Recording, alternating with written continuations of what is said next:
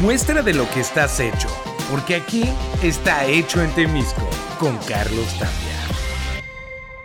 Hola, hola, ¿cómo están? Soy Carlos Tapia y estoy aquí en esta primera edición de podcast para todos ustedes y hoy el tema que vamos a platicar es la niñez de Carlos Tapia, pero relacionada o versus con la niñez que hoy están viviendo las nuevas generaciones. La niñez de Carlos Tapia versus las nuevas generaciones. ¿Cuáles son las cosas que me encantaría a mí haber tenido y no tuve en esos años de mi infancia, ¿no? Hoy tienen sus teléfonos inteligentes, tienen demasiadas películas al alcance con su Netflix o con cualquier plataforma streaming. Entonces, si algo pudiera querer yo en mi infancia tener de lo que hoy hay, sería precisamente esas plataformas para ver películas, para ver caricaturas, cosa que en mi tiempo, aunque no lo crean, aunque me vea tan joven, porque también así lo soy, no teníamos ni siquiera telecable. se pueden imaginar una vida hoy, los millennials, que les mando un saludo a todos porque considero que son las nuevas generaciones, pero recargadas en cuanto a formas de pensar y formas de aplicar los conocimientos. Imagínense ustedes una vida, así se las pongo, sencillo, sin cable con dos canales en la televisión o tres canales, no recuerdo lo mucho. Había dos de TV Azteca y uno de Televisa o viceversa, por ahí. No sé si algunos de ustedes les haya tocado. Muchos que son de mi edad lo pueden recordar. Había caricaturas un par de horas al día. Lo demás era noticieros. En otro canal eran puras telenovelas que a mi consideración eh, siguen siendo un mal para, para nuestro pueblo mexicano y de esa manera nos educaron. Cuando la idiosincrasia estaba dirigida 100% a manejar un pueblo por medio de una televisora. Entonces son cosas que a mí me hubieran gustado tener y cosas que estoy seguro que, no, van a, no van a pasar por su cabeza en ningún momento, pero de verdad les hace mucha falta, es ser un poquito más de barrio, traer un poco más de barrio en la sangre, poder salir a la calle a divertirse con sus amigos sin entretenimientos como el maldito celular que hoy tú ves a los niños todo el día pegados a un celular viendo una ensarta de estupideces, y perdón que lo diga así porque así sucede, cuando realmente si ocupáramos la tecnología para cosas de bien, hay mil cosas que podemos utilizar de esta tecnología, como por ejemplo platicando con, con un buen amigo, con Luisito Vega. Un día me hizo un comentario de que, la mejor universidad se encuentra en YouTube. Y la realidad es que sí. Y lo malo en este punto es que todos nos referimos a YouTube para buscar música, para buscar videos, para perrear. Cuando si tú le pones necesito un curso de Excel completo, lo puedes encontrar. Cuando si tú pones necesito aprender a hacer un ribeye a la perfección, lo puedes encontrar. O si le dices quiero aprender a hacer problemas de derivadas, de integrales, también lo puedes encontrar y lo puedes tener. Quiero ver que se metan a buscar en internet cuáles son los rubros más buscados en YouTube y se van a dar cuenta que estamos ocupando la tecnología para cosas negativas. Entonces, si algo ustedes pudieran haber deseado de nosotros es esa vida de calle, es esa frase que dicen lo aprendí en la calle, muchas cosas de las que hoy puedo jactarme de que tengo en mi vida, las aprendí en la calle. ¿Y cuál es la mejor cosa que aprendí en la calle? La interacción con las personas, a tener esa sensibilidad para poder tener empatía con las demás personas que te rodeas. Incluso con gente que ni siquiera conoces, aprendes a determinar su estado nada más por observarlos de manera detenida. Son cosas que si hoy pudieran vivir ustedes y que no es completamente culpa de ustedes, es culpa también de nuestra sociedad por el tema de inseguridad. Hoy los papás no se sienten seguros de dejar a sus hijos salir a la calle.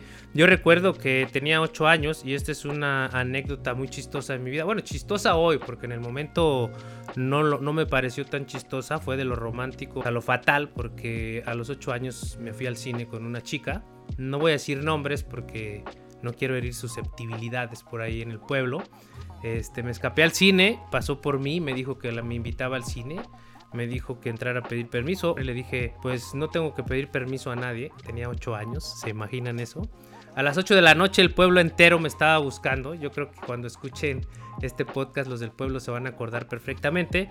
8 y media estaba yo en mi casa con 10 cinturonazos en la espalda y en las piernas, llorando como bebé, pero, pero lo galán y, mis dos horas de, de, noviazgo nadie me las quitó. Entonces les dije que pasó de lo romántico a lo fatal. Sí fue bastante cruel la manera en la que me pegaron, pero miren que hoy en día reconozco que ese tipo de terapia es la mejor para que puedas entender cuáles son las cosas que sí puedes hacer y las que no forman parte de una educación. Y no quiere decir que hoy estén mal, ¿no? Hoy me da tristeza ver que, que satanicen el chanclazo, que satanicen el hecho de que le peguen unas nalgadas o unos intronados a los niños, no lo entiendo. En mi época fue 100% formativo y desde mi persona puedo decir que me ayudó a que hoy soy la persona que soy. Hubo muchas cosas en mi vida que me quitaron a, base de cinturonazos y me refiero a muchas cosas y no que a, que me pegaron bastantes veces, ¿no? Fueron muy contadas, pero con esas entendí cuál era la realidad de la vida. Entonces, esta, esta plática de hoy, este, este tema de hoy de, de mi niñez, la niñez de Carlitos Tapia contra, contra la niñez que hoy viven los millennials o las nuevas generaciones, yo sé que no es culpa de ustedes, eso sí lo puedo entender completamente, pero Basta que se informen un poco y que sepan cuáles son las cosas que te pueden dar disciplina en tu vida y que entiendan que la mayoría de las que hoy practican son lo que menos te dan, ¿no? No te dan disciplina, ¿por qué? Porque el efecto que puede tener la tecnología en nuestro cerebro afecta mucho para el desarrollo humano.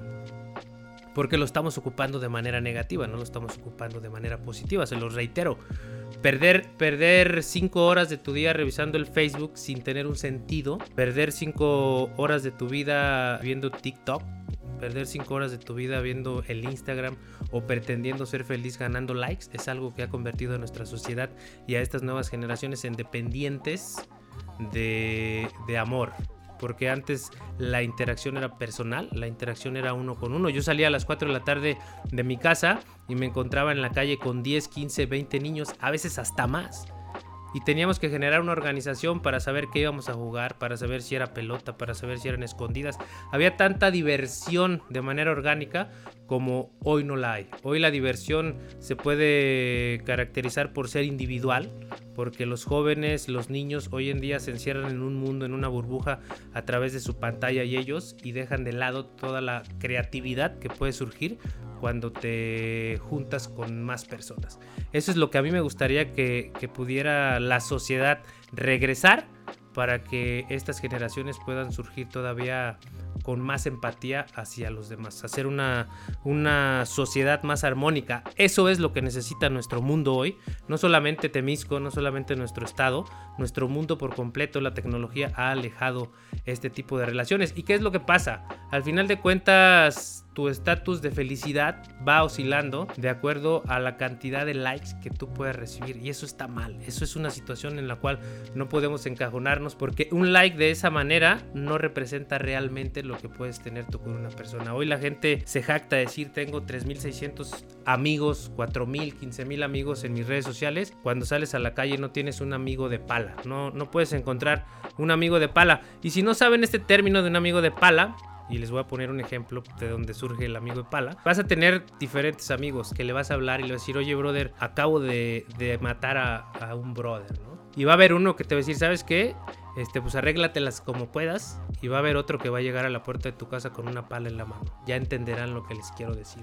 Entonces, es importante que podamos tener amigos de pala, es importante que podamos tener amigos que den todo por nosotros y nosotros de igual manera dar todo por ellos. Esas son las amistades y las relaciones que necesitamos para sensibilizar nuestra vida y para poder conducirnos de manera correcta ante la sociedad. Eso es el tema del día de hoy. Espero que los millennials y las generaciones de más abajo eh, puedan entender qué es lo que les hace falta en la vida. Y si tienen alguna duda, contáctenme por medio de mis redes sociales. Les puedo contar muchas historias que les van a hacer reír, que los van a, que los van a sensibilizar de lo que les hace falta. Y para no dejarlo de lado, el tema de la activación física por todos esos juegos que nosotros realizamos es lo que hoy también podemos decir que nos ha mantenido saludables a comparación de lo que hoy sucede. Que tengan un excelente día, van a estar escuchándome más seguido. Este es un proyecto que emprendemos el día de hoy, así es que estén atentos, estén pendientes. Vamos a hablar muchas cosas de, Temisco, es por eso que el podcast se llama Hecho en Temisco. Por el momento les dejo esto y que tengan un excelente día. Los quiero mucho. Muestra de lo que estás hecho, porque aquí está Hecho en Temisco con Carlos Tapia.